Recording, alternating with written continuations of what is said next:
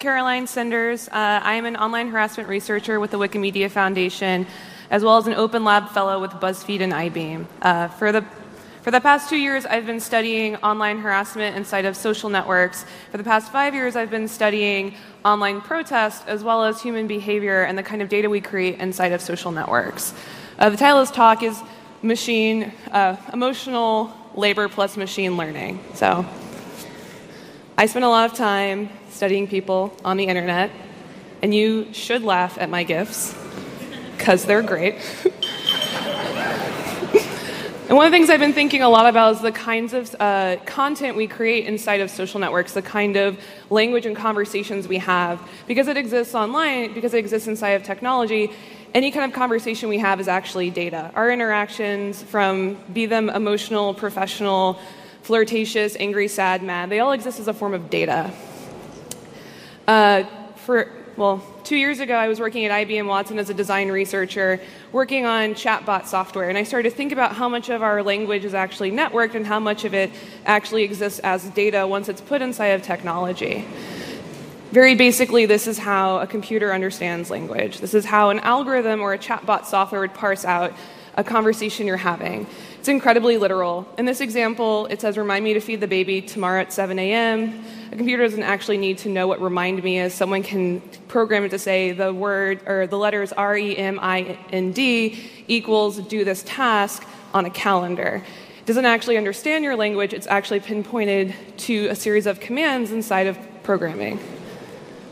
Or even like this, for example Hello, what's the weather today? A weather API plus your location can return things that are denoted as weather, be it hail, storm, uh, windy, overcast, etc., and can return with hello, it's sunny.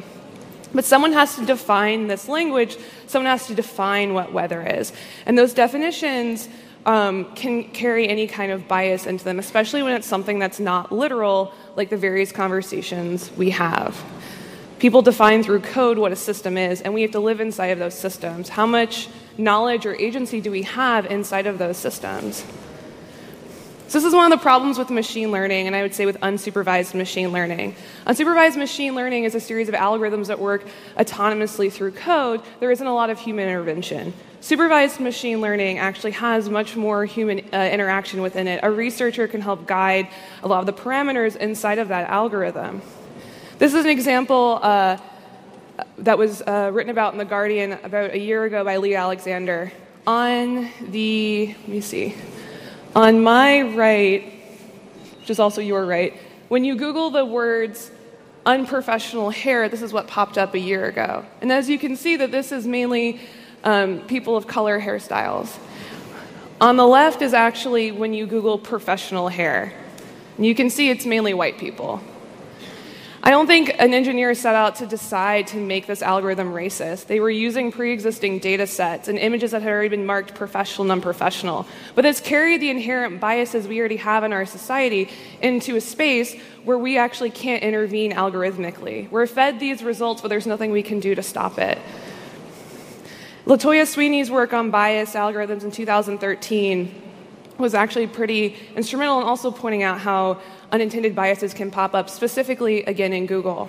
She, uh, professor Sweeney is a professor at Harvard. She works in their data privacy lab. She started Googling black sounding names and saw that they triggered arrest related ads. She even Googled her own name. And the same thing happened. Latanya Sweeney, question mark, arrested, question mark. Ads popped up there about bail bonds. Uh, this is a way to, when you're arrested, pay your bail in the United States. Professor Sweeney has no criminal record, but it's the implication of these ads, right? Um, earlier today, in a talk with uh, Jillian York and Matt Stender, they spoke specifically about this kind of algorithmic bias inside of facial recognition software. And they had this really great Kate Crawford quote that I'd love to repeat back to you. Kate Crawford is part of this uh, initiative in the United States called AI Now. It's a nonprofit designed to look at a bias that exists as we start to create more and more products with, uh, using machine learning. Algorithms are being fed certain images, often chosen by engineers, and the system builds a model of the world based on those images. If a system is fed on uh, photos of people who are overwhelmingly white, it'll have a harder time recognizing non white faces. So, what does that sort of mean? What kind of uh, biased data is being fed to all these systems that exist inside of our lives? Who made the data? Where does it come from? How big is the data set? How old is it? How many different genders are represented? Um, and where can we access that data to even begin to look and fact check it? These, uh, this bias is already intervening in our daily lives and it's creating harmful, erroneous results from that. It's creating very literal results. This is an example of Faception, an Israeli algorithmic face detection company that's being used to de- that's being used to start detecting different kinds of faces. The problem with this, other than the surveillance aspect, which is major and grand and awful, um, is more how wrong this kind of data can be. Who's training it? Again, what are the what does the data set look like? How are they determining uh, who these faces are? And also, when there's the added layer of emotional analysis, who's deciding what happiness is and what is sadness?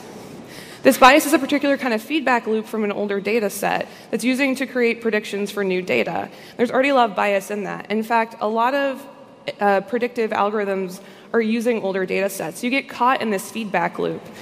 Um, Blaise e Arcas, the head of Google's machine learning group, actually wrote this on Medium. Predictive, predictive policing, listed as Time Magazine's 50 Best Inventions of 2011, is an early example of such a feedback loop. It's the idea uh, to use machine learning to allocate police resources to likely crime spots. Believing in machine learning's objectivity, several US states implemented this policing approach. However, many noticed that the system was learning from previous data. If police were pr- patrolling black neighborhoods more than white neighborhoods, this would lead to more arrests of black people. The system then learns that those arrests are more likely, thus leading to this reinforcement of the, this original human bias. So, what does it mean that we're using these older, this older data that hasn't been course corrected? How many different products already exist within that? A lot of the work that I'm working on is thinking about how can you use machine learning to start looking at online harassment. But how are we thinking about what is harassment? Who's determining this? I actually have a really funny example. This is one of my favorite words. because it's an insult in America and it's a term of endearment in the UK. And as a poorly, poorly behaved American, I love this word so much. And it's also an example of a smart idea gone awry because it represents a problem in technology. It's called the Scunthorpe problem. The Scunthorpe problem occurs when a spam filter or search engine blocks uh, emails or search results because of their text that contains a certain kind of word. So Hotmail implemented this, and the citizens of Scunthorpe, England, could not register their mail if they included the word Scunthorpe because it has the word cunt in it. And this is something where design fails spectacularly, and it fails in one of the in what could be an awful and unintended way. And this is one of the casual effects to be considered. Word blocking is often a thing people think about implementing very quickly inside of online harassment. Think about if users could have blocked the word Gamergate, for example. What, what would their experiences have been like? Would we have had such a big problem with the online harassment campaign Gamergate? The better example of why to think about the Scunthorpe problem, though, is when a company implements on your behalf this kind of word filtering, right? So Hotmail implemented removing the word cunt, but no one decided as an individual user or consumer that that's the word they wanted to filter out, and thus we end up with problems like this. So, how do we think about the causal effects of these greater decisions that companies are having for us? I'm a major advocate of user agency. That's why I work for the Wikimedia Foundation. It's an open source company where we actually co design with our editors to, to think about the different problems that exist inside of our platform. But what would it look like if users could have more agency inside of these spaces?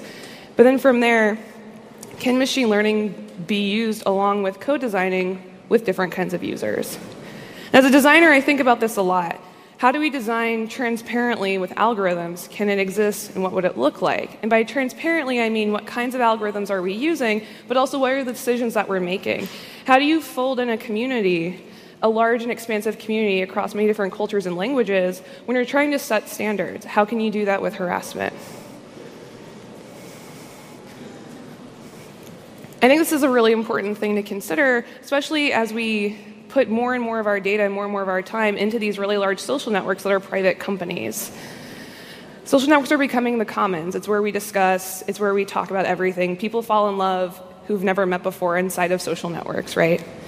Social media is not just social media, it's a communication tool. But what happens inside of those spaces is very opaque, it's very private, and it's not very public. Part of the problem with harassment is harassment can be very nebulous. It can be literal, it can be contextual, and it can be cultural. These are hard things to sort of teach an algorithm. How do you teach context? How do you teach culture? It's much easier with something literal like word blocking. It's even better if users can implement that kind of blocking on their own. So, social media is a mixed emotional and identity space. So, one thing I've noticed uh, in the past couple years is act- we've actually moved closer to understanding what harassment is across all different kinds of networks and across all different kinds of groups. For example, the word doxing is starting to become much more commonplace. It's the release of public documents. But even better, doxing is already being folded into codes of conduct in terms of service agreements on different platforms. No doxing actually exists on Pastebin, even though doxing still occurs there. Now, it's one thing to fold it into your rules, it's another thing to actually implement it. And I think it's sort of important to think about that, like how we're moving closer to this space of having a more general understanding as to what harassment is. But where can machine learning work into this? Doxing could have just a series of numbers within it if you release someone's email, or sorry, someone's phone number, right? And that's a set number. You could have an algorithm run through that and try to check those numbers, or look for something that says phone number plus uh, like a string of, of numbers following that. So this is something I actually walk a few social media companies through. The idea is it's, it's supposed to represent a decontextualized space, which actually doesn't exist on social networks. There is no decontextualized neutral space. Every space has bias in it, it carries all the prejudice we have from real life into this space.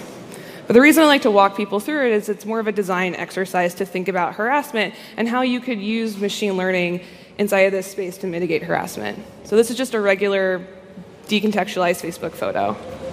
A user asks to remove the tag. Most places would be like, that's great, we can totally do that, remove the tag. What if they ask to remove the photo?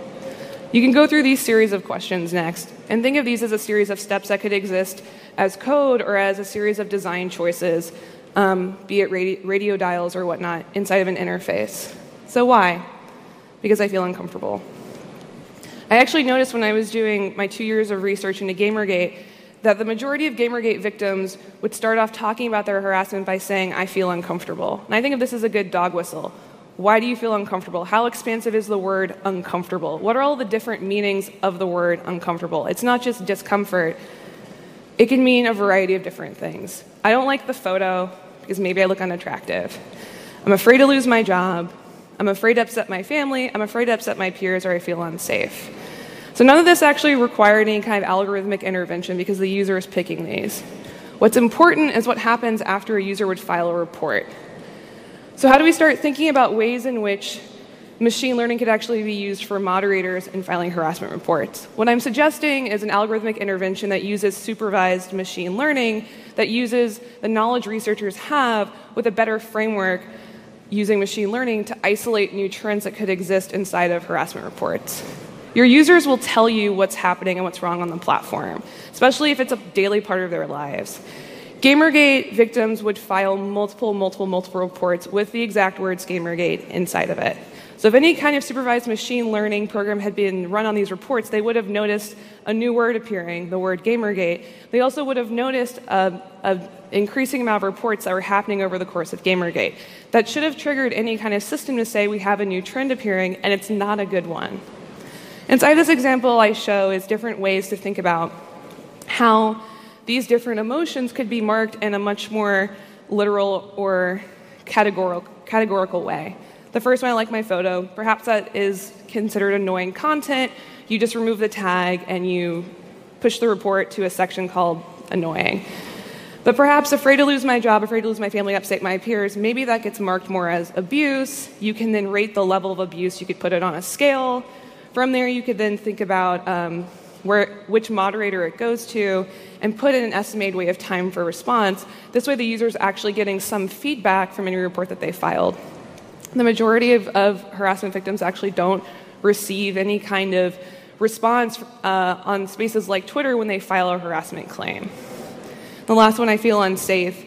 Um, you could follow up if it's something that is viewed as a dangerous situation. What's even more important is moderators could change what's marked as abuse, the level of abuse, etc., in real time by re rating the reports that they got, retagging, flagging new abusive words that they haven't seen, and also having the system do this as well. What this does, if you think about the fact that a, a, moderator could re-tag, what that means is that they're reteaching the system. The system is learning from their actual input. So the system is not doing anything autonomously, it's learning directly from moderators. Now, this, this idea I'm proposing would only work if you have trained moderators. Spaces like Facebook actually push the majority of their moderating content to spaces like the Philippines. They often are not trained in any kind of um, like deep cultural context of, of what they're looking at, nor are they given any kind of uh, emotional support. But the idea behind this is maybe we could perhaps create a way to start better understanding emotional trauma and emotional data inside of these systems, but also like letting trained moderators, letting researchers and ethnographers also determine what is happening inside of this space. It's allowing for more human intervention as well as a more human response. The majority of this talk is really about how machine learning could be seen as a collaborative tool for humans. There are things machines do really, really well. They, pro- they process data and images faster than humans can, but there are things that humans do extraordinarily well. We're good at sussing out things. We're good at understanding context. We're good at asking questions. We're good at following up. We're good at not being literal unless we have to be literal. So, as a machine learning designer and as a researcher, I want to think about what the future of machine learning could be if it's viewed as a collaborative tool or it's viewed as an extension of myself. Not viewed as an autonomous third party, not viewed as uh, artificial intelligence humanoids, but viewed as an actual tool in my toolkit that I can also be uh, more involved in the process of training. Especially for something like harassment, when internet language is changing so, so quickly, how do we think about what machines do well? If there is a better way to sort of store specific words, seeing the analytic rise in words or images and actually being able to compare those to new images arising, we could maybe we could actually be able to study meme culture as well as harassment much in a much better and more nuanced way, as opposed to waiting for victims to talk very publicly about uh, the kinds of problems they're having on these networks. How do you mitigate and how do you lessen harm of victims, and how do you also create a system that's easier and safer for moderators to look at this harmful material. So, slang and harassment vernacular changes quickly and often. I mentioned earlier that I was a BuzzFeed and Eyebeam uh, Open Lab Fellow. What that means is for the past six months, I've been studying the rise of the alt right in the United States, as well as the rise of populism. I've been looking at how the Trump presidency has sort of changed the digital landscape inside of spaces like 4chan, 8chan, and Reddit, as well as how it's changed harassment culture. It's become a lot more political. It's also become a lot more specific. Now, this is where ethnography is really important, but also where what I'm describing comes directly into play. Right before the uh, alt right subreddit was removed from Reddit, this is what the page looked like. What you see here is specific language that deals with the alt right, where they're promoting their space as a space of white nationalism. What that means is it's, it's an inherently violent thought term and space to be in. It's a political science term that I hadn't seen appear in spaces like Reddit before. In spaces like Gamergate, KotakuInAction, etc., they would talk about fighting for their own identity as gamers, but they didn't use classical political speech inside of the way that they describe themselves. What's different about this election is that it's become, it's become a lot more specific, and people aren't afraid to actually talk about the fact that they're white nationalists. White nationalism supports the idea of a white state and white identity. Now, this is sort of terrifying, I think, as a researcher. This is also what their subreddit looked like the last day it was active on, on Reddit.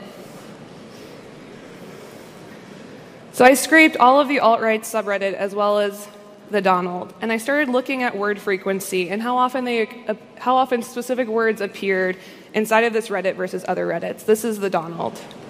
So you'll see garbage, Trump, uh, Hillary's down there, obviously, uh, white supremacy, etc. And out of all of this, I started reading all these different blogs that I was finding inside these two different spaces. And what I noticed is that there's, there is a rise of, of particular slang terms. So if we go back for a second, I don't know if you see this here, but they've created a guide to all the different kinds of terms that they use. And they've created guides for indoctrinating new members into the alt right. So I took a variety of guides I found from the Daily Stormer, which is a neo Nazi website that's also linked to off the alt right subreddit, uh, as well as a neo reactionary site that's a rise of neoconservative politics, and various alt right uh, various alt right sites. And what I created was what I call a hate speech dictionary, and this is a small snippet of it. What I'm doing is I'm tagging all the different words that I see um, if it's a blog, if it's a person, if it's a slang term, if it's a space or a location. I'm then also tagging the words if it's general alt right, white nationalist, white supremacist, or neo Nazi. And I've been working directly with the Southern Poverty Law Center on, on determining which words fall into which category. This is actually already being used for, with ProPublica, a journalistic site in the United States, for a lot of big data analysis and scraping that they're using. Okay, so like, why would I do this other than subjecting myself to looking at horrifying parts of the internet? You can laugh if you want to.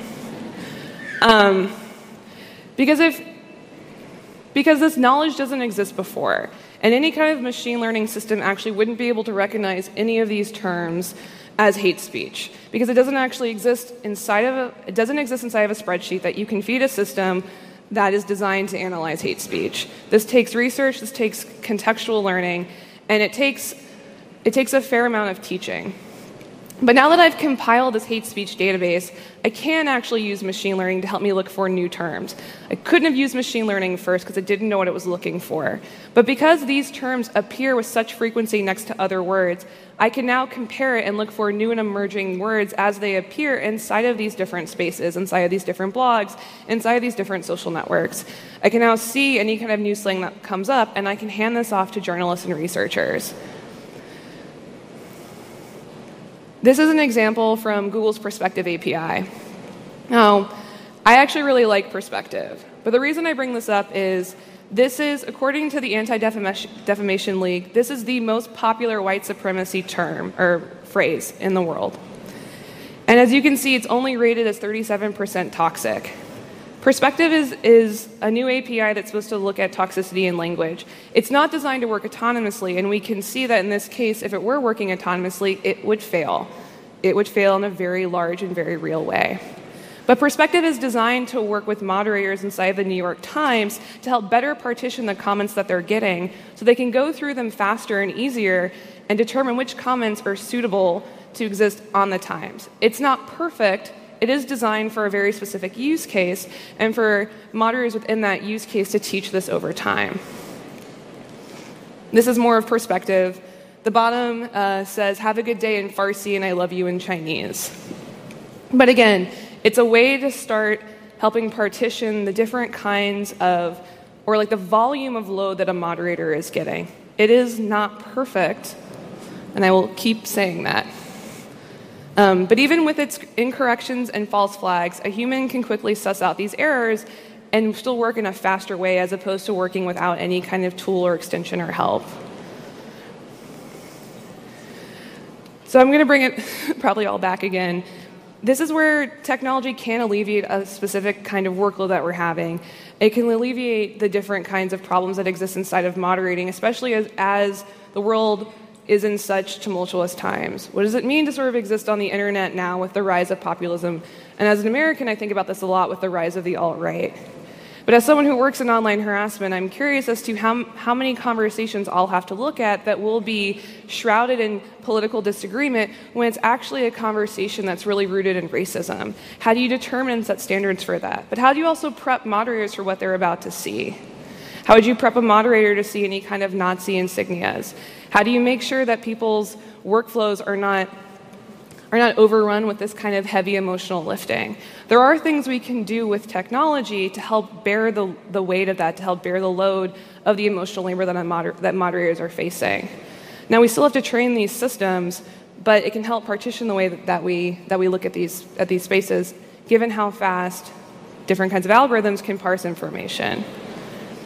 And the big thing about this is how do we create more spaces that have user generated definitions of safety?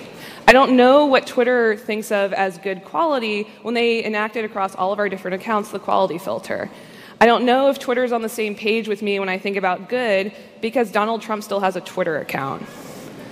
I don't know um, what is even considered safety or what is considered of high importance inside of spaces like that. And so, as a researcher who's really rooted on user agency, I wonder how do we create spaces that have user generated definitions of safety? How large can that be? How large can we scale these different kinds of spaces? Thank you.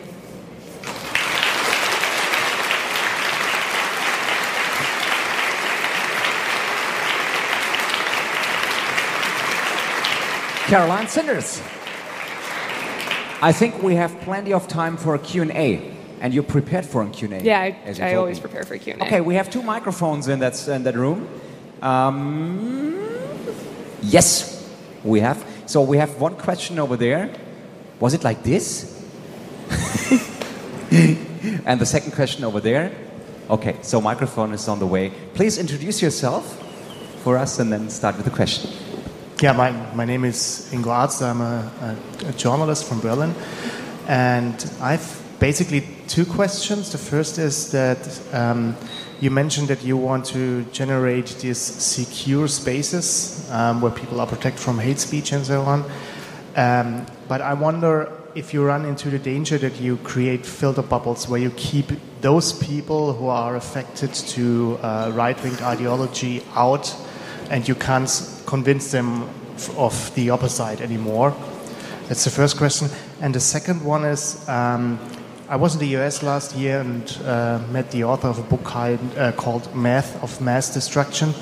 And her basic theory was that we need um, uh, that algorithms who um, predict, for example, policing um, or who are used in Twitter to filter certain kinds, that they have to be open source in general. So we create kind of an ethic how to create uh, and how to program algorithms. I don't know if you have uh, uh, judgment on this. Well, I'm super open source given that Wikipedia is an open source uh, tool and platform. But I also I agree like spaces how do you think of ways to create agency around algorithms? We should be able to see the way that they're written, but also the data that they're fed even before an algorithm is implemented inside of a social network, it has to be written and created. It has to be trained on models, right? What are those models? Who trained it? How big was the data set? How old is the data set? We need access to all of those things. So I very much agree with that. Secondly, I'm not advocating for companies to implement any kind of word blocking. The research I was doing was actually to see how do you start to think about hate speech in a new way beyond sentiment analysis. Classically, there's five different kinds of sentiments. I have sentiment analysis. Um, I don't think hate speech would necessarily fit into anger plus disgust and maybe a little bit of joy. It fits into a different space. Anger, disgust, joy, and there's sadness. I always forget the last one. Um, those are the ways that that's classic sentiment analysis, right? But there's so much more human emotion than disgust, anger, joy, sadness, etc., right? So, um, another part of your question was with filter bubbles. I think we already exist in filter bubbles. Um, I think filter bubbles are a problem, but I think we already exist inside of them. I mean, re:publica is technically a filter bubble if you think about it. You chose to come to this conference for a specific reason, it's in a specific geolocation, it has specific talks that you like, perhaps your work let you get off that, like, come to this conference for the day. Uh, it's about technology, it's about community, it's about collaboration. But some people don't actually like those topics, so how would you reach them? I think it'd be really hard to do that. But also, people are allowed to dis- decide and dis- uh, to decide and design what spaces they exist in. I think one of the few things that doesn't get talked about with filter bubbles is oftentimes it can be safer to be in a filter bubble, especially if you're a person of color or a marginalized group. I don't know if I would want Trump, uh, a series of, of, of Trump supporters jumping in on my Facebook on certain conversations. That's why I have really high privacy settings, right? I think the problem with filter bubbles is when we don't get to decide what's in our bubble when it's algorithmically decided for us, which is something that Facebook does. But we also already live in a bubble because we're friending people that we know and that we probably know somewhat well or we've met or we already have mutual friends. Um, I think people forget that our, our actual IRL social networks, our family networks, our work networks are already technically filter bubbles. So, time for the next question. Where was the next question? Here's the next question. Great, thank you. Hi, Hi, I'm Christian von Borries. I'm a filmmaker. I liked your talk very much. Thank I you. have a quest- very uh, general question um, concerning the outlook of your of your research. Uh, When you think about our societies and the impact that uh, uh, what you call emo- emotional uh, machine learning, what that might have in a in a political perspective, could you? I do. Do you think in that way uh, during your research? Are you more concerned with what is actually happening. Because I have the impression that people who actually program that, your examples with Google, they have an idea probably of society, Right. and um, which is a, an idea that has a perspective. Can you elaborate on that, please? Uh, sure, or I'll try to. Um, I, I think a, a big problem is when things are designed, they're designed with too few use cases or too few personas. A thing I like to do when I design is to think about what's the worst thing that could happen, like what's the worst that could go wrong. So if I were to come up with a product idea that's maybe about helping people work out better, uh, I like to go through all the ways it could be used in the worst possible way, and then think about that as like the causal effects of what I'm designing, and how do I how do I not implement that? Um, I don't know how how often uh, algorithms go through that kind of like I would say intense QA, intense testing. I think part of the problem is that we're having to work with data and like the, we have to work with so few really large data sets. So part of the problem is that a lot of um, algorithms are made inside of like university labs, and then they only have access to certain kinds of data. So they're having to use these data sets that are really old or they're not quite large enough or doesn't quite fit their problem, but they're also not designing this stuff for public consumption. They're designing it to sort of test an idea. From there, then these things are can be folded into public consumption. So I think part of the problem is actually like looking at companies that are implementing machine learning into products and asking them to spend a lot of time on the product. The problem with that is like modern capitalism doesn't actually set up any kind of design firm or small company or bigger agency to spend that much time on developing a product that's using machine learning. And that's really the main problem. It's also thinking about data and consensual data as a currency. So, consensual data in the sense of can users opt in? Um, are they choosing to give up their data? Are they a part of the process? And then can you train based off this? A big thing is, is that there's just not enough data, but also not enough data that people willingly give up, and then data being used in a smart way. Next question. Yep, here. And where else? And here. Okay, so first here and then there. Uh, thank you, Katarzyna, Panoptykon Foundation, Poland. Mm, I understand that the context for your, your research is the use of algorithms for moderation mostly, yes? So to help people who moderate content. Can you also think of a different context where this kind of machine learning could help us understand what is happening online and how we should react?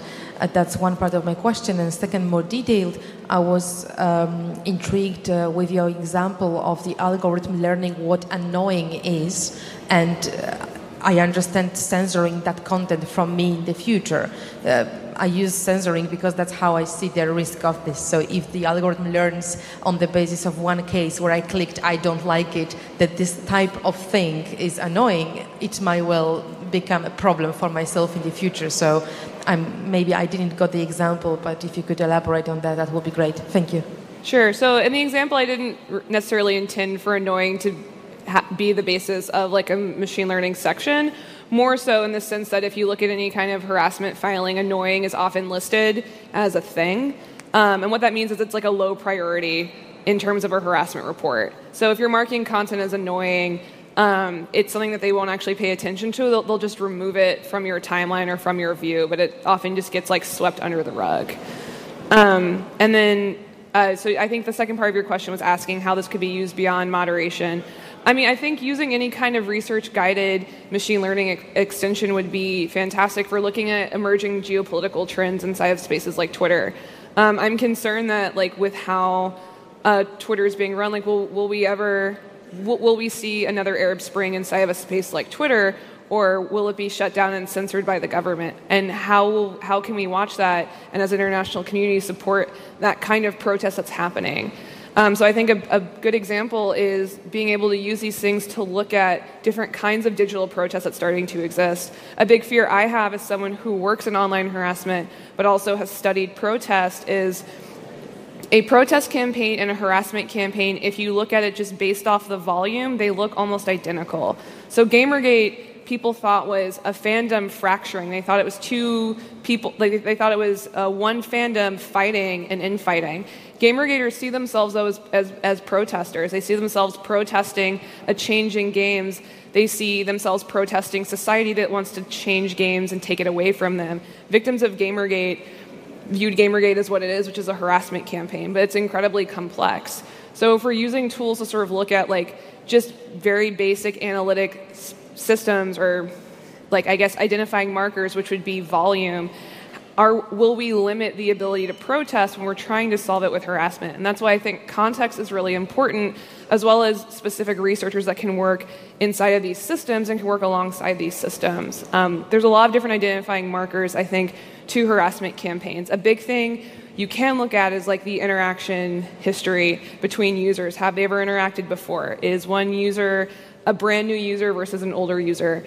Um, Twitter did a study and found that most egg accounts are either spam or they're engaging in harassment. So that's a good example. If an account is really, really young and doesn't have a photo tied to it, it could be a, a, it could be a bot or it could be engaging in harassment. So is there a way for people to filter out by their own choice, like opting in to filter out new um, egg accounts? Like that's a way to cut down harassment that isn't that algorithmically heavy, and it's letting users decide and determine their own privacy settings.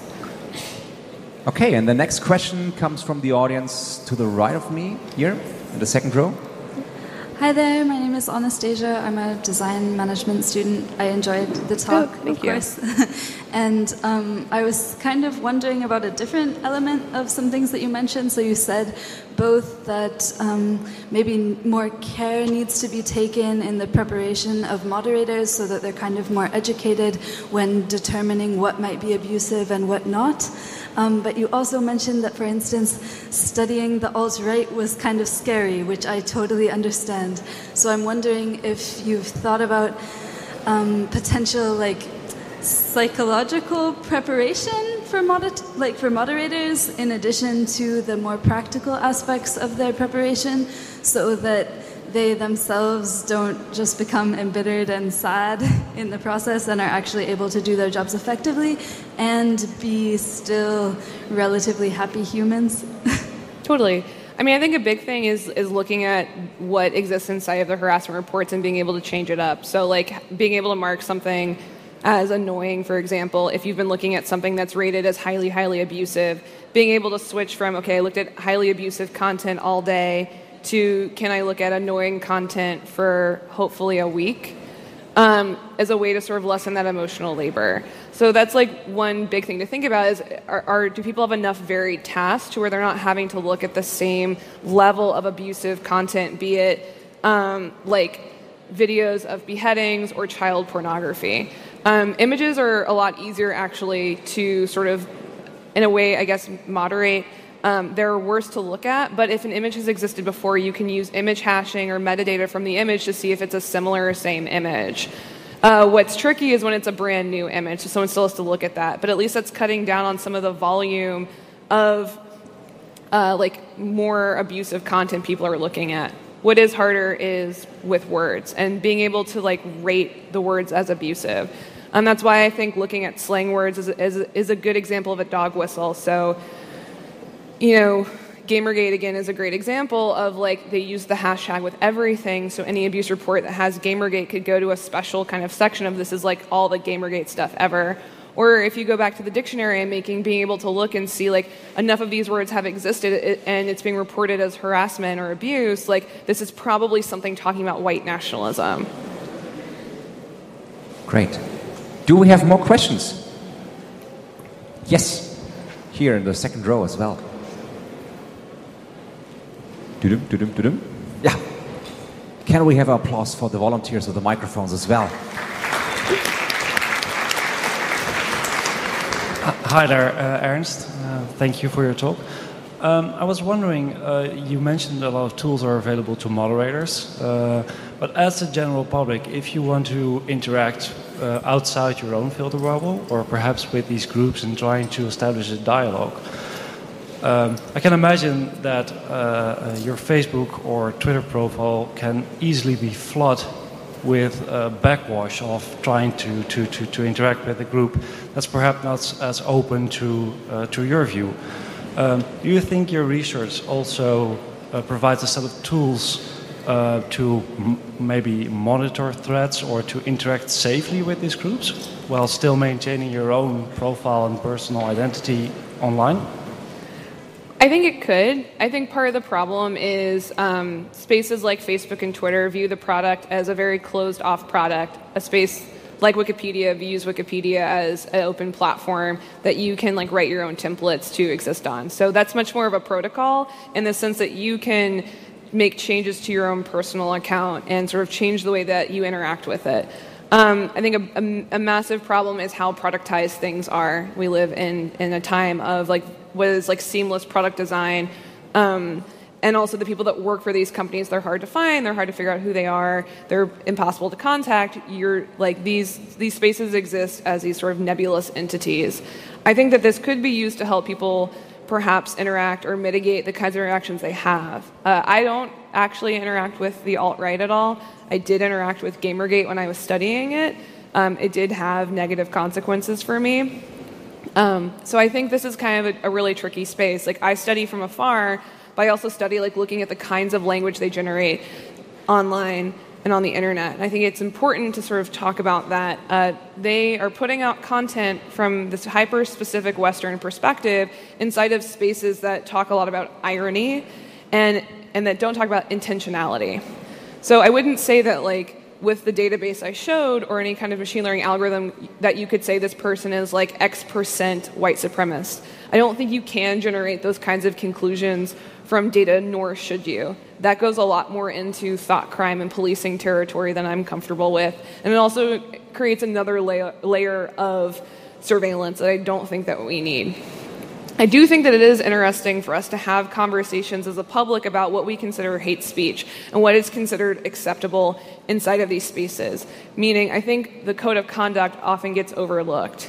So, with something like um, doxing, for example, two years ago that wasn't considered harassment. Now it is it is widely implemented on different social networks and it's even implemented on the site where doxing occurs which is pastebin but at least like that is a more normalized term um, and so thinking about like what are we normalizing in this space is really important i'm not suggesting that we remove like white supremacy terms from the internet i do think it's important for us now with the rise of populism even in europe to talk about what kind of systems do we exist in and what is considered acceptable. One thing to point out is most of most social networks are American based companies. That also means that they're implementing American policy in spaces that are not America. America has a very tricky relationship to the First Amendment, which is the freedom of speech amendment. A lot of these companies err on this very libertarian side where anything can be said in these social networks and they should just let anything go. And I don't necessarily think that they should create a lot of policy around what can be said.